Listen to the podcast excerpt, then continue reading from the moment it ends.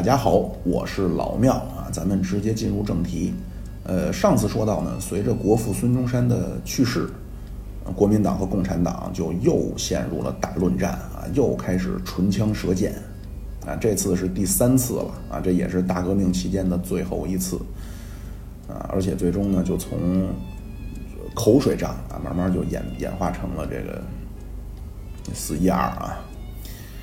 啊，当然这个过程中呢，发生了很多事儿啊。那么这第三次的大论战呢，主要集中争论的是三个问题啊。而且随着这个很多突呃突发的事件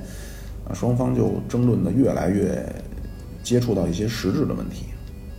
啊。第一个问题呢，就是针对这国民党右派，因为当时国民党这个孙中山国父去世以后啊，国民党当时这帮人呢，国民党这帮右派啊，就在北京西山的国父陵前召开了国民党的一届四中全会。这个会上边呢，就提出了很多对于共产党啊，包括对于苏联的不太友好的政策啊。这个咱们上期说过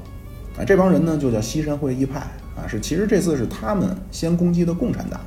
所以这次呢，可以叫对戴季陶和西山会议派的还击啊。这戴季陶这个人呢，他本来差点成为中国共产党的建党元老啊。他是一九二零年开始和陈独秀。一起在上海筹备建党啊，筹备建立中国共产党啊。据说中国共产党党章起草人里就有戴季陶啊。但是后来呢，他和蒋介石、张静江啊去炒股去了啊，就就当然不是为了发财啊，是为了革命筹款。那最后他回到了国民党啊。他这个戴季陶之前是孙中山的秘书啊。戴季陶在二五年七月出版了一本书。叫《国民革命与中国国民党》啊，这书里边呢就说的就非常的，就就就不不客气啊，就说共产党加入国民党啊，叫寄生政策啊，寄生啊，包括他说过就是过往以来共共产党对国民党这个批评啊，说这共产党人根本就不遵不遵守集体的道德啊，说他们那个机关刊物上面对国民党的政策包括主义啊妄加评论。啊，导致社会上的青年啊都开始不信任国民党了，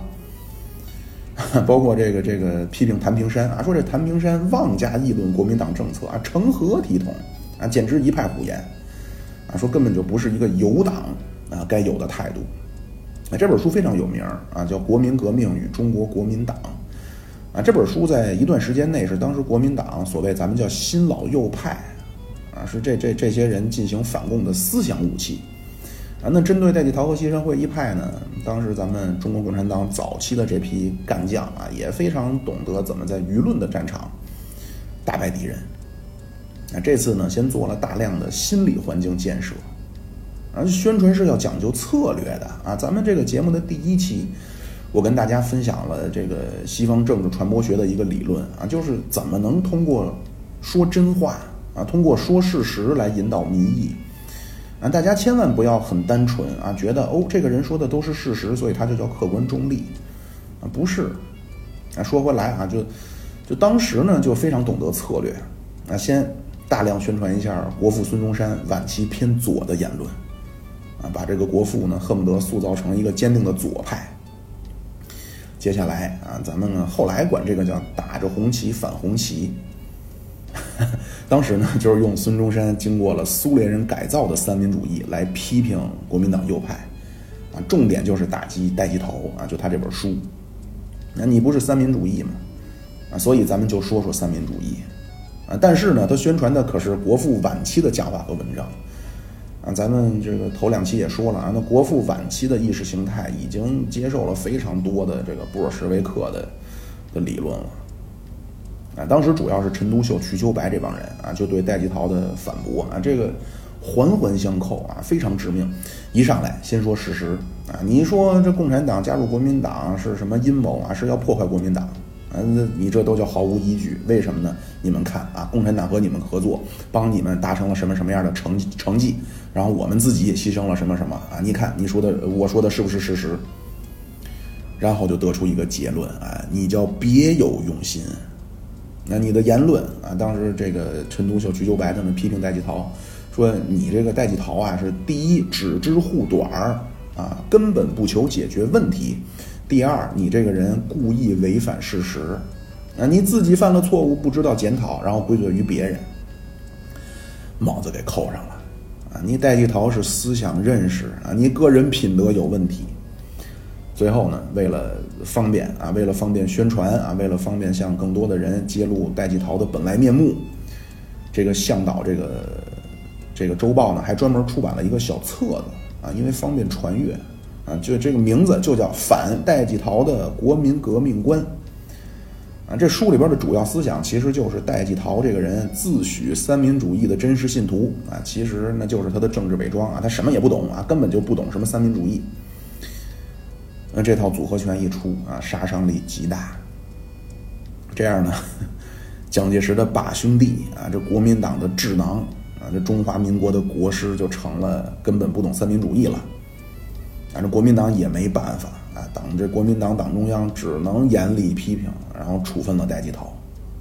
啊，并且下令销毁了这本书啊，这没办法呀啊，那叫打掉了门牙往肚子里咽啊，摔断了胳膊往袖里吞。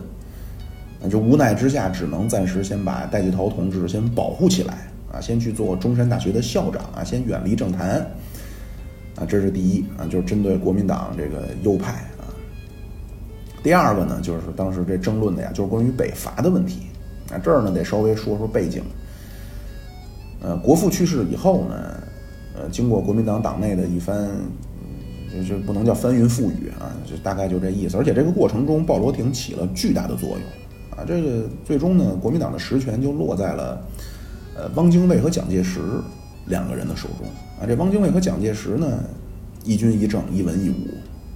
而且当时判断觉得觉得这两个人都是自己人，啊，就不能叫自己人，就是都叫革命的同路人。啊，汪精卫对鲍罗廷叫言听计从，啊，蒋介石呢，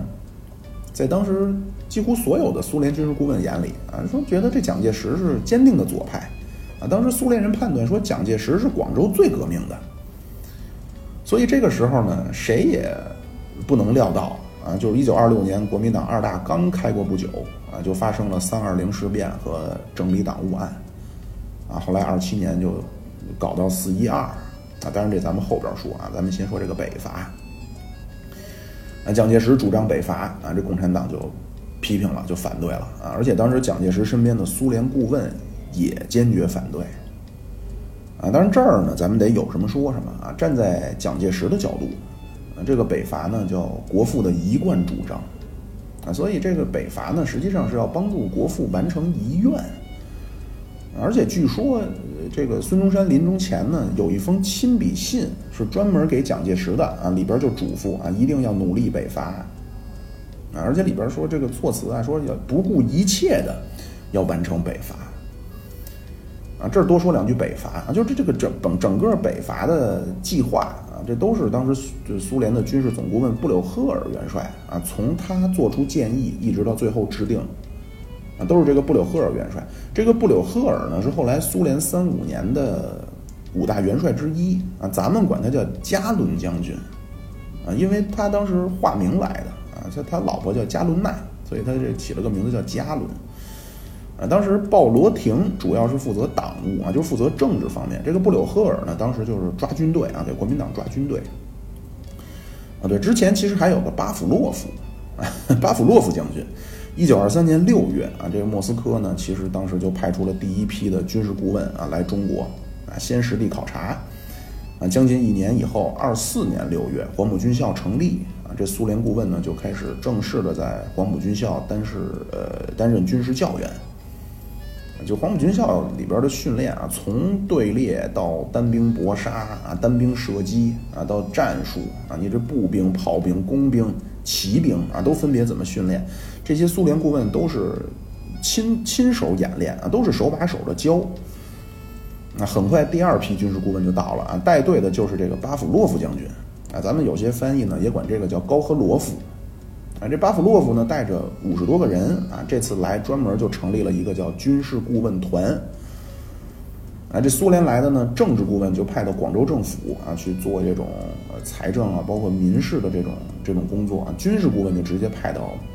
黄埔军校啊，包括军队里。啊，咱们之前说这国民党这个党啊，完全就是按照苏联列宁模式建立起来的。啊，就改组以后啊。啊，其实国民党的军队也一样啊，这黄埔军校啊，包括后来这个这个国民革命军，都是苏联红军的模式，啊，这军队里边有党代表的政治部，啊，而且这国民党这这他们自己都说叫第一支党军啊，就这国民革命军第一军，完全就是在黄埔军校和苏联顾问的帮助之下建立的啊，这国民党自从有了这支军队，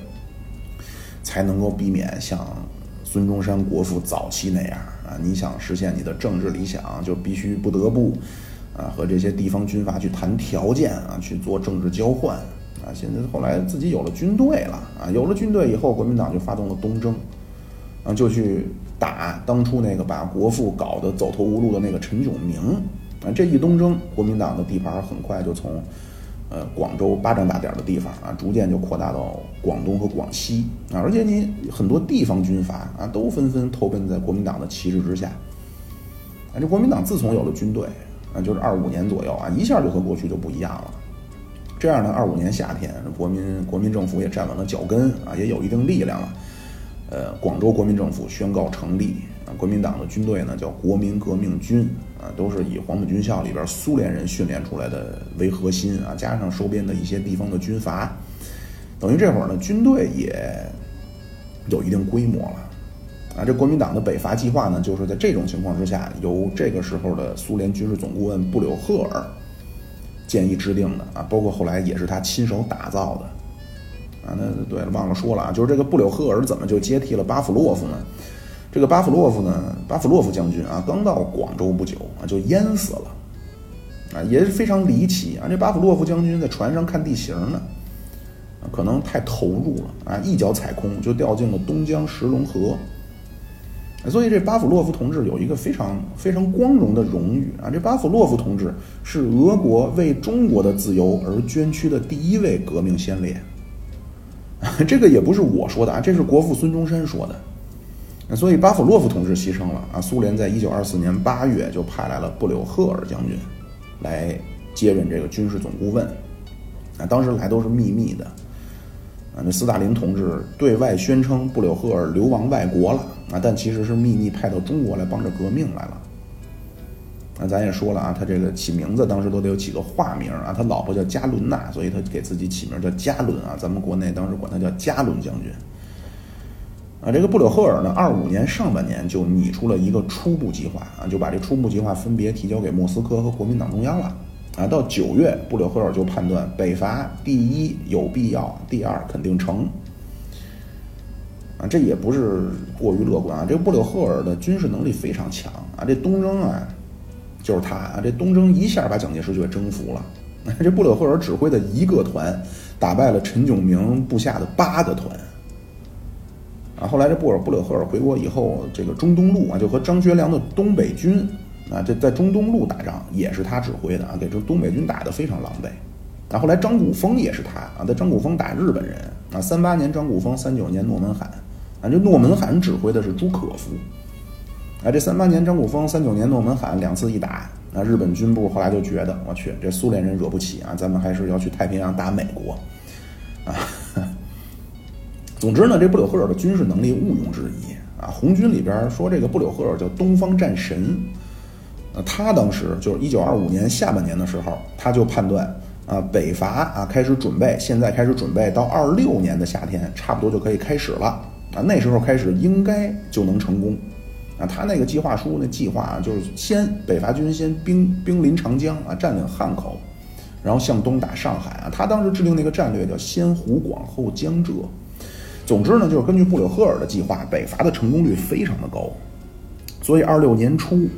蒋介石就开始喊口号要动员啊，什么就是二七年八月克服武汉啊。总之呢，二六年一月初开始啊，他就开始蒋介石就要极力推动北伐了啊，到处发表讲话、发表演讲，说这个北伐怎么怎么重要，怎么怎么一定胜利。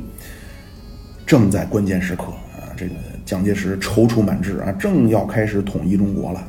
啊，胜利的曙光就在眼前了，关键时刻，啊，发生变化了。首先，布柳赫尔啊，身体不好啊，他没法适应南方的天气。啊，这苏联叫极北苦寒之地，对吧？就但是广州卑湿水热啊，所以布柳赫尔身体不好。而且呢，二六年一月，这个列宁口中的革命小天才啊，这个时候蒋介石还非常信任的政治总顾问鲍罗廷也接到调令啊，暂时去呃去从事更更重要的革命工作啊，所以很快的时间里呢，这个来自苏联的义军一政啊，一个病了，一个走了啊。那那位说了，鲍罗廷怎么被调走了？啊，这个派来蒋介石身边的这个接任总顾问的这个人呢，啊，他名字叫古比雪夫啊。咱们很多国内的翻译呢，也翻译叫季山家啊，季节的季，大山的山，嘉奖的嘉。他一来啊，蒋介石刚说啊，我怎么怎么落实北伐啊，没想到啊，古比雪夫直接让蒋介石暂缓啊，说条件还不成熟啊，等于上来给蒋介石来了个叫烧鸡大窝脖。啊，这蒋介石就后来恨死这古比雪夫了，啊，当然咱们这儿呢也是书中暗表啊，这古比雪夫的态度呢实际上是莫斯科的意见。莫斯科这会儿呢，因为缝隙的关系啊，正正在全力策划反封战争啊，这咱们上期说了，所以他非常担心这个广州的国民党北伐呢，那你孙传芳不就腹背受敌了吗？对吧？如果反封战争失败啊，奉系一掌权，日本就进来了啊，这个苏联不能接受。所以，共产国际呢就明确态度啊，必须先阻止北伐。这样呢，等于古比雪夫同志啊是带着这个任务来的。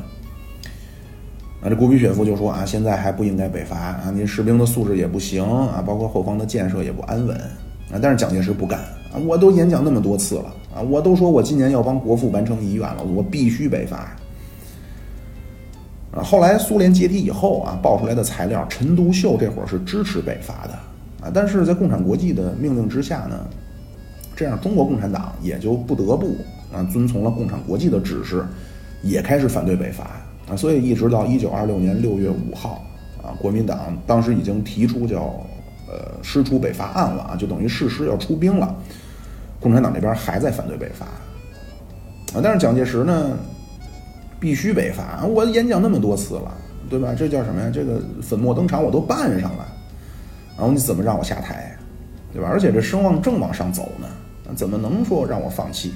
所以蒋介石就越来越讨厌这些说不让他北伐的具体的说，一个就是这古比雪夫，一个就是当时中国共产党这些人。但是没办法嘛，这个当时这个陈独秀啊，陈独秀支持北伐，但是在共产国际的命令之下啊，只能遵从指示啊，天天写文章。这样针对北伐呢，当时中国共产党。呃，就在出兵以前啊，就是二六年的上半年啊，当时发那些文章呢，基本说的全都是共产国际那些说法啊，什么时机不成熟啊，包括说北伐本质上就是军阀互斗啊，这样蒋介石呢他就觉得不对啊，这个也能理解，对吧？是不是现在苏联人、共产党、汪精卫都串通一气开始反对我？啊，就蒋蒋介石非常生气，但是大敌当前啊，他也没工夫去搞辩论了。而且坦白讲，当时国民党文人，就你说实话，你让他辩论，他也辩论不过，所以当时就直接就就就给就给定论了啊，说共产党人叫妄议北伐啊，说共产党这么做用意十分险恶啊。当然这儿呢也得咱也得补充一下啊，就当时也确实是为了北伐啊，因为打仗要要钱嘛，所以在后方大量的征税。啊，当时都征征征到十年以后的税了啊，所以你要是非说时机不成熟呢，也不是就是完全没有道理啊。但是总之，蒋介石很生气啊，他刚刚开始还要求跟共产党交涉啊，不光蒋介石，就当时这个问题搞得国民党当中这些人呢，包括一些左派的领袖啊，都对陈独秀和共产党不满。啊，有一个改组派的元老啊，这个后来做过中央大学校长，这个人叫顾梦渔啊，他在中央宣传委员会的会上直接就说陈独秀有意挑拨人民和国民政府的感情。啊，另外国民政府四大元老之一的张静江，啊，这个就是当时跟蒋介石吵蒋介石的把兄弟啊，直接找鲍罗廷啊，说你必须告诉陈独秀啊，不要再写这种文章了。啊，包括当时黄埔军校校内啊，蒋介蒋校长啊。直接下令啊，就黄埔的同学禁止看《向导》这个杂志，啊，太反动。啊，但是呢，这二六年时期，这陈独秀非常霸气啊，公开回复国民党的种种批评啊，而且说了啊，第一，你们不要指望着北伐统一全国；第二啊，你们这么北伐啊，你们在牺牺牲后方的群众。啊，最后啊，说北伐的本事本质就是争地盘儿。而且现在你们国民党内部暗流涌动，现在这国民党非常嚣张啊，漠视一切，造成这样的原因，就是因为这个北伐啊。那么在这种背景之下，在一九二六年的三月到五月，就爆发了中山舰事件和整理党务案。啊，这两件事一出，也就引发了第三个，就是对批评蒋介石啊，说蒋介石独裁。啊，这种这种批评一出来，那就很难挽回了。啊，当然这个主要针对呢，还是这个三二零事件和整理党务案啊，这两个事儿都是怎么回事呢？咱前面说啊，这个书接前文啊，接替保罗廷这个古比雪夫啊，这人叫刚愎自用，啊，气死小辣椒不服独头蒜。那不但不把中国的将军们放在眼里啊，而且你对蒋介石啊，对领袖啊，你居然啊，你频频唱反调。啊当然了，你说你这个这是高层的意见，这不说了。但是态度上啊，那张嘴闭嘴就就显得对蒋介石非常蔑视啊。就因为北伐的问题，国民党和苏联就就后来闹矛盾以后啊，蒋介石和古比雪夫基本上就没法正常沟通了啊。但是呢，这古比雪夫。啊，我行我素啊，不改藐藐视一切的英雄本色，啊，毫不在乎蒋介石作为一个领袖的个人感受啊，而且这人说是满口的意识形态，啊，咱后来管这种满口意识形态的年龄稍长的女同志叫马列主义老太太啊，这古比雪夫呢，简直那叫马列主义大哥哥啊，啊，经常就是国民党军队怎么怎么不行，啊，缺乏政治思想。啊，如果不经过改造，你就算军事上取得胜利啊，也无非就是下一个军阀。啊，包括这古比雪夫啊，说这凯莫尔怎么怎么样啊，这暗讽蒋介石。那这凯莫尔呢，今天咱一提到这个人，那叫现代土耳其的国父。但是这个人历史上呢，他是利用过苏联人民的革命感情啊，早年和列宁啊这许愿啊，说怎么怎么合作。后来啊，莫斯科的援助到位了。啊，这合作的事儿就以后再说了，而且呢还这个痛下杀手啊，所以古比雪夫呢说这凯莫尔如何如何，实际就是敲打蒋介石啊。包括后来汪精卫啊，他为了打击蒋介石啊，就敲山震虎啊，说这个当初凯莫尔啊是革命成功了才杀共产党啊，结果现在咱们党内有些人啊，革命没成功就开始想杀共产党了啊，实际上就制造了很多不利于蒋介石的舆论啊。这古比雪夫呢，当然后来看蒋介石态度很坚决。他就建议啊，说干脆你从海上直接去北方，啊，你直接和冯玉祥配合，啊，因为咱说了嘛，这会儿他是怕孙传芳这些腹背受敌，啊，他是希望冯玉祥能打赢。但是蒋介石呢一听更怀疑了，那你是不是要把我排挤走？啊，而且这会儿呢，汪精卫很听这苏联人的，啊，也开始说啊，北伐是不是可以考虑，呃，多做一做更万全的准备。当然，汪精卫有他自己的想法啊，因为这会儿呢，国民党就是他和蒋介石，啊，蒋介石东征已经出尽风头，那汪精卫就觉着，那他如果要是北伐再成功了，那是不是就没我什么事儿了？所以这古比雪夫一来呢，汪精卫也开始说北伐不成熟，啊，这这时候蒋蒋委员长啊，大家也这都有他日记，现在都能看到，就是完全就是一个被 PUA 的小女孩的感觉。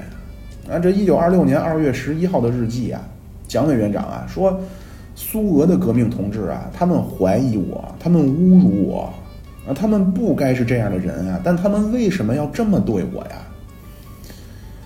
啊，所以在这种绝望之下呢，蒋介石本来想来一个叫以退为进啊，或者叫要挟比较准确，那 就是一九二六年二月九号，蒋介石突然提出，啊，现在呢，我和古比雪夫。这个合作关系让我深感无力，所以国民革命军第一军的军长、啊军委委员和广州的卫戍司令我都不干了，啊力不能逮啊我干不了。啊我要求去苏联考察学习。啊我要先提升一下自己的政治觉悟和军事水平。本来想的啊那最好的结果就是汪精卫站在自己这边给俄国人施加压力，把古比雪夫换走。最坏的结局啊，因为他毕竟觉得自己身居要职啊，啊，最最坏最坏，汪精卫也得出面好言相劝。结果，那当然这倒，嗯，这倒不是说范德彪找吴总辞职啊，但是呢，这汪主席啊什么也没说，叫静观其变。这这样呢，蒋介石就非常尴尬啊，所以一方面直接给鲍罗廷写信诉苦啊，说那个能不能把古比雪夫换了；另一方面就去找汪精卫啊，想用自己的传统手艺啊，要义结金兰啊。当然，这咱咱们蒋委员长多数的时候呢，都不是桃园三结义啊，都是叫瓦岗一炷香啊。这蒋介石啊，就非常的帮会文化啊，这帮会文化呀。那就都是通过这种传统的歃血为盟的方式啊，用这种东西来，呃，企图聚拢人心。结果呢，没想到找汪精汪精卫不乐意，而且汪精卫的夫人呢，陈璧君啊，说就算这个汪精卫愿意找呃愿意当蒋介石的义兄，我还不愿意当他的大嫂呢。啊，这话传到委员长的耳朵里啊，那气得蒋介石大骂陈璧君啊，那么母老虎啊。是汪精卫那边啊，汪精卫那边一方面呢，把蒋介石这个辞职的要求，啊，叫束之高阁啊，束之高阁呀，就是我既不评价啊，我也不对他进行反应，就高高的挂起来。那另一方面呢，呃，汪精卫啊，作为黄埔军校的党代表啊，频频开始去黄埔军校演讲啊，包括出席军事会议啊，这样在蒋介石看来呢，你是不是要瓦解我在军队当中的威望？啊，而且呢，这也叫怕什么来什么啊！这个汪精卫国民党二大当中啊，提出啊，这提让周恩来做第一军的副党代表啊，李富春做第二军的副党代表，朱克敬做第三军的副党代表啊，什么什么，包括啊毛泽东同志啊，继续代理宣传部长。啊，毛泽东同志呢是二五年年底开始代理国民党的宣传部长。啊，但是这次呢，汪精卫提议毛主席继续代理宣传部长以后啊，毛主席呢就说自己身体不好，那就走了啊，其实就是，呃，秘密的回湖南去做农民运动去了。啊，这是汪精卫。另外呢，古比雪夫那边也建议啊，说蒋介石啊，您要不要把你手下第一军当中的第二师单拉出来，再成立一个军？这一下啊，这蒋介石就非常敏感，啊，说你这是要干嘛？啊是不是要夺我的兵权？啊，这一下就就，啊就再想一想最近这汪精卫的所作所为，啊，觉着这汪精卫和古比雪夫那叫一唱一和呀，啊，这所有这一桩桩一件件啊，都越来越加深蒋介石的怀疑啊，甚至就引发了就恐惧，啊，那在他看来，那你汪兆铭、季山家，我对你们不薄啊，啊，你们居然这么对我。啊，在当时蒋介石看来，他自己非常危险。那而蒋介石这个人呢，就作为领袖啊，当然他是非常坚强的。我嗯看过一个凤凰卫视的专访啊，是蒋介石当初的飞行员啊，就最后蒋介石四九年年底从成都飞去台湾啊，就是这个飞行员。这个飞行员呢说，蒋介石一路非常沉着冷静啊，这个非常难得啊，你亡国之君。对吧？您按照传统，你要么一头碰死，要么投海自尽，啊，你怎么能非常冷静呢？对吧？而且居然最后一一直活到七五年啊，所以这个人非常坚强啊，也不是一般人。但是啊，另一方面啊，我想说的就是，有的时候啊，就我感觉，就蒋介石的身上呢，有一种现代都市小女人的特质啊，现代都市小女人啊。呃，非常的敏感多疑，而且她有的时候表达出来的那种委屈和无助，你是很有冲动想去抱一抱、安慰一下她的。嗯，咱们大家可能想想象一下啊，你面对领袖啊，都是要起立致敬啊，可能最多就是握握手。嗯，大家也不要觉得啊，我很有骨气啊，你真正遇到一个比你官阶大很多的人啊，你都会不知道说什么。但是蒋介石的身上啊，就是。作为领袖啊，当然人都是复杂的啊。这个都市小女人，这是我个人的感受啊，这也未必准确啊。就咱们就分瞎聊天儿啊。啊，就说回来啊，就总之就是在这个背景之下，那蒋介石当时突然又得知共产党党员海军局长李之龙啊，在没有得到他命令的情况下，要把中山舰开往黄埔，马上反应。啊，马上就开始觉着这是不是汪精卫和古比雪夫要阴谋策划绑架我去苏联？啊，蒋介石觉得是自己是要被绑架了，那所以只能马上当机立断，就利用他手中掌握的兵权啊，就是这个第一军，在他看来呢叫控制局面，但是对于咱们的叙述呢，那就叫发动了政变。啊，在三月二十号凌晨啊，蒋介石就突然指挥军队在广州实行全城戒严，啊，并且下令逮捕李之龙和国民党呃国民革命军第一军里边的共产党党员，大概五十个左右啊，而且包围了省港罢工委员会和苏联顾问住的住住的这个地方。啊，觉着还不放心啊，又让军队去找工人纠察队和苏联顾问的卫兵啊，让他们全部都交出武器，啊，同时拿下了中山舰啊，所以这个呢叫三二零事变，也叫中山舰事件。啊，过去呢咱们有说法啊，说这是蒋介石处心积虑要分共啊，分共分化就分离共产党，但其实这个就是蒋介石内心太敏感、太害怕了。啊，这个事儿一发生，呃，廖仲恺的夫人啊何香凝就去找蒋介石啊，质问说：“你这是要干嘛？你是不是疯了？”啊，咱们蒋介石啊，啊，就为什么我前面说他就现代都市小女人啊，他有这一面，就大家很难想象啊，你作为领袖，啊，这个时候啊，一个廖仲恺的夫人啊来找你，问你这到底是怎么回事？蒋介石居然像小学生一样趴在桌子上哭。啊，大家都可以就想象一下这个场面啊，啊，所以很快蒋介石就下令解除了戒严啊，包括把软禁的呃党代表全都给放了啊。后来蒋介石自己澄清啊，说三二零的中山舰事件不是自己说要清除共产党和苏联顾问啊，这个事儿三二零这个事儿和第二年的四一二完全不是一个性质啊。当然这个时候也很巧啊，就是二六年三月底。啊，当时联共中央书记啊兼红军政治部主任，这人叫布布诺夫啊，带着苏联的考察团啊，刚来广州。啊，按说这叫奇耻大辱啊！啊，你的专家楼被包围啊，你的警警卫被缴械啊，但是这个布波诺夫啊，这个布同志啊，出于顾全大局的考虑啊，当然可能也当时 确实没办法。总之呢，就直接答应了蒋介石的要求，就撤换了古比雪夫。啊，就是咱们很多翻译的说的这个季山家同志就这样离开了中国啊，并且国民党党内呢，三月二十二号又召开了中央政治局委员会啊，决定把国民革命军第一军里边的共产党全部都调走了啊，这样呢，在蒋介石这边，他手里边的军队就就纯粹化了，那那汪精卫那边就很被动了。啊，因为之前他和古比雪夫观点过于一致，但是现在古比雪夫呢被莫斯科否定了，所以汪主席呢只能说啊，我身体不太好啊，这称病不出，啊，为了避免尴尬呢，后来就去国外疗养了啊。到第二年，蒋介石，呃，正式决定清党前夕啊，他回来啊，当时和陈独秀发表了一个叫《汪陈联合宣言》啊，这咱下次说。那到五月呢？蒋介石又又利用他这个军事委员会主席的这个身份，召开了国民党二届二中全会，那就通过了他起草的整理党务案。啊，这整理党务案里边就明文规定了，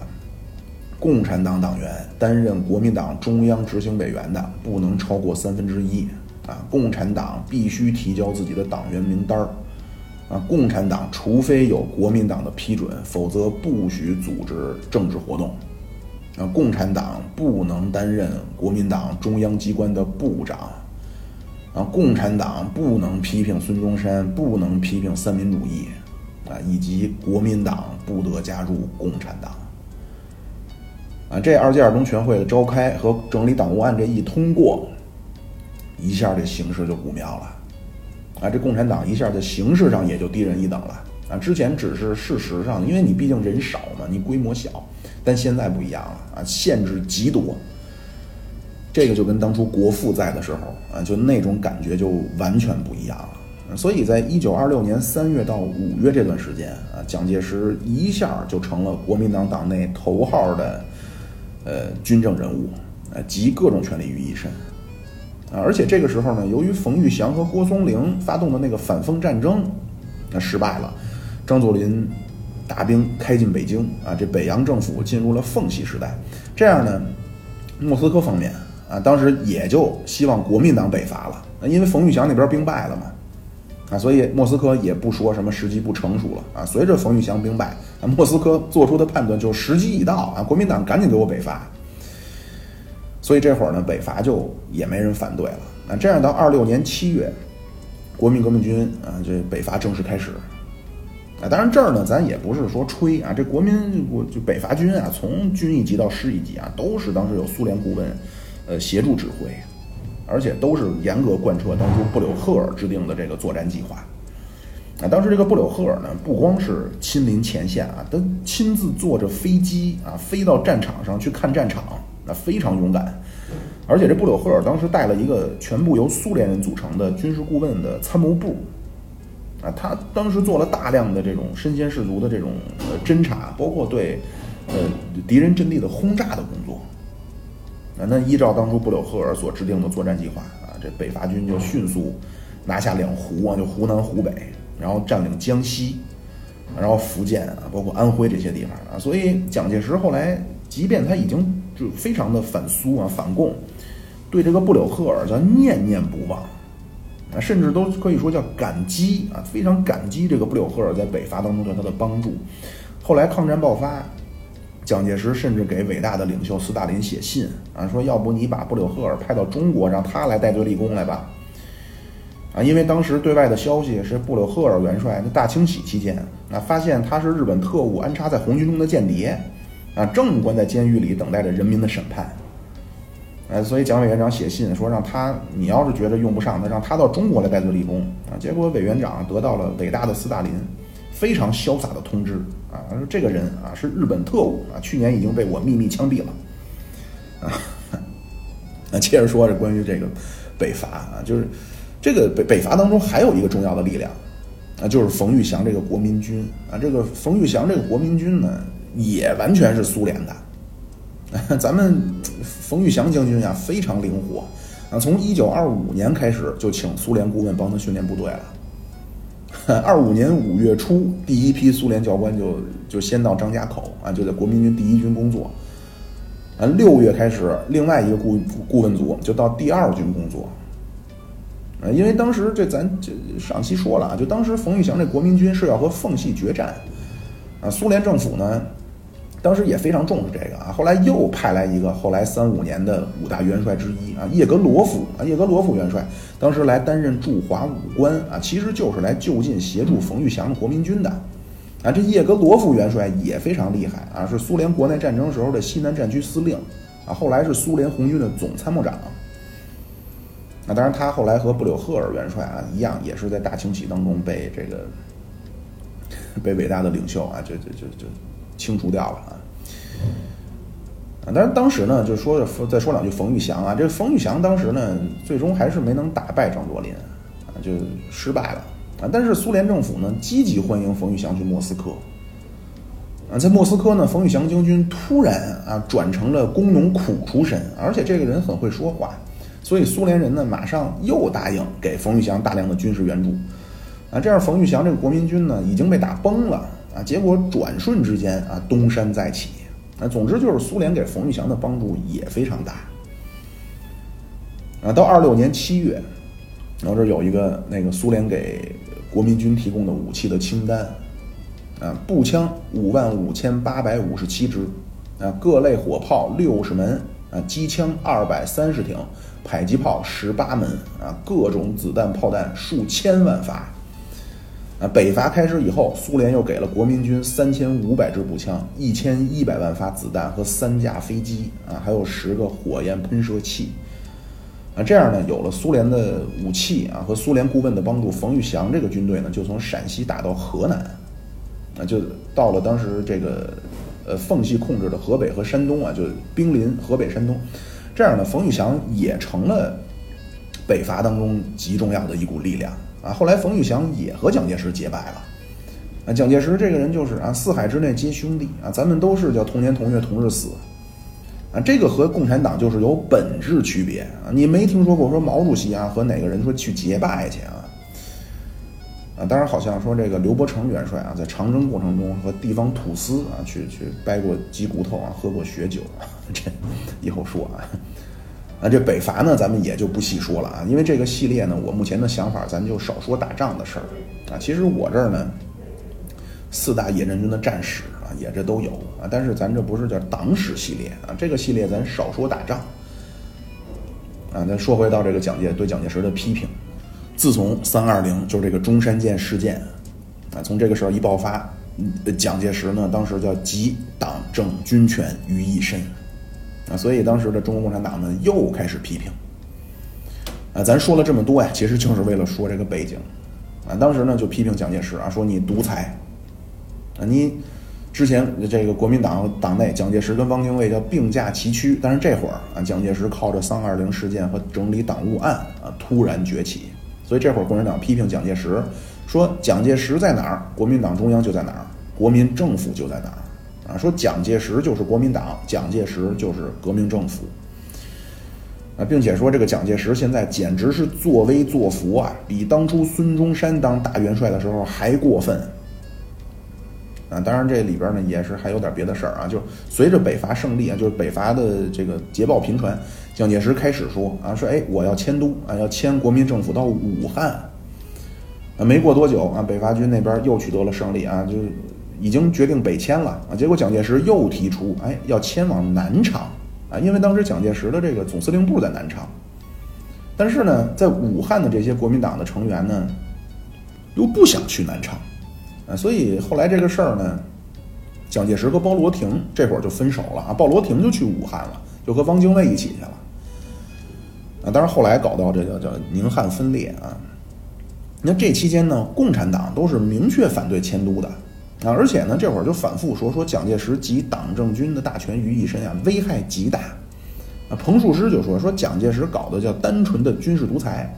啊，甚至说国民党那就叫军事独裁，名义上以党治国，实际上是以军治党。啊，说现在国民党党内的民主已经完全消失。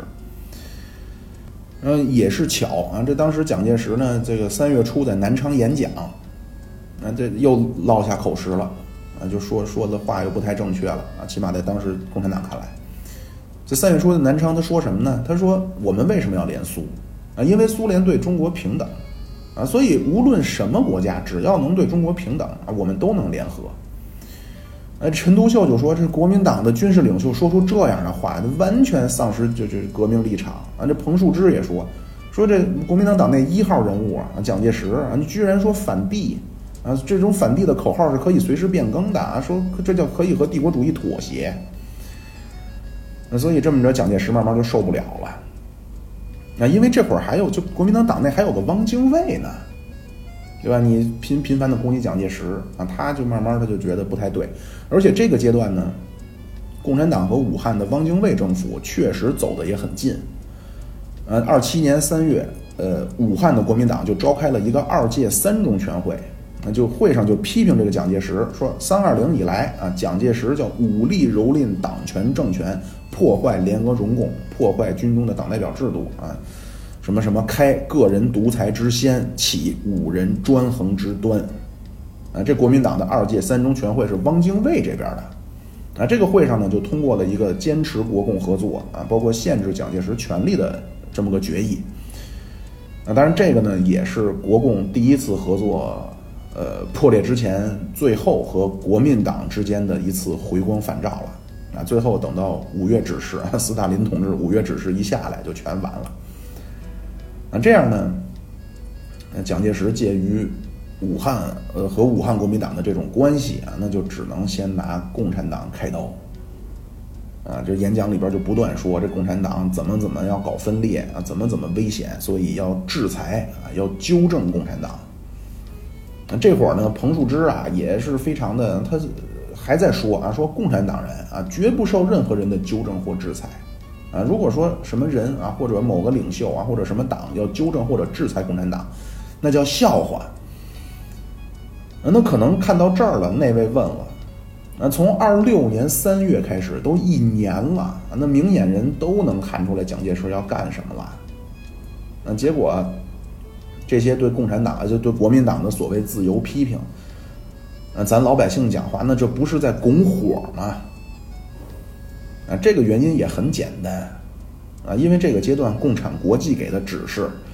是目前中国的共产主义革命形势大好，啊，要继续扩大革命的果实，啊，要并且要采取更加激进的革命政策，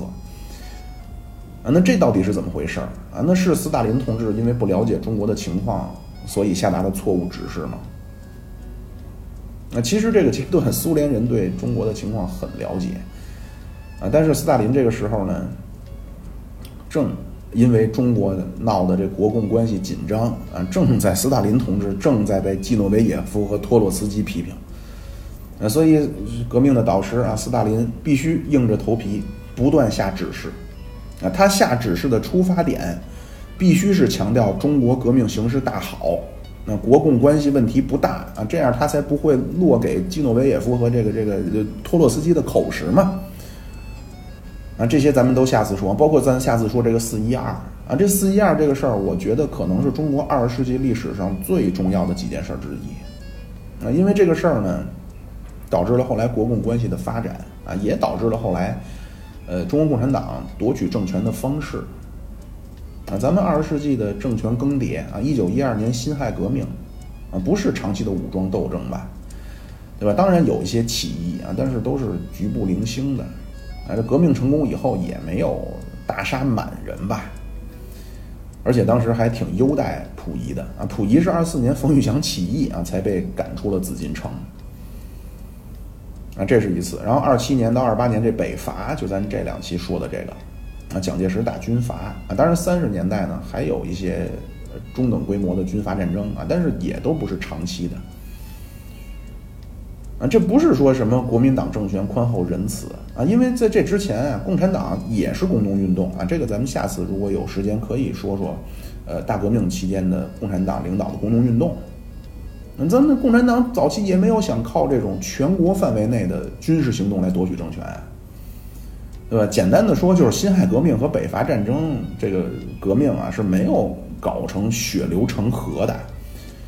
但是中国共产党这个革命就不一样啊，那是经历了血流成河的。那那第一次被大范围的屠杀就是四一二，啊，咱就说这个四一二非常重要啊，后来改变了国共关系啊，改变了共产党夺取政权的方式，也改变了后来共产党的心态。嗯，从对革命的认识到对新政权建立以后的心态，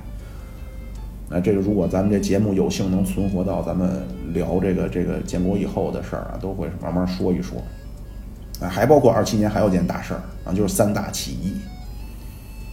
啊，那咱下次就说这个四一二啊，四一二以后呢，这陈独秀慢慢也就退出了中国共产党历史的主舞台。那二七年呢，很多大家熟悉的啊，像毛主席啊。呃，周总理啊，朱老总啊，都纷纷登场啊。还是啊，如果您希望尽快听到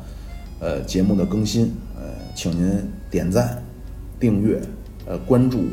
留言评论啊，任何一种形式您选其一就可以啊。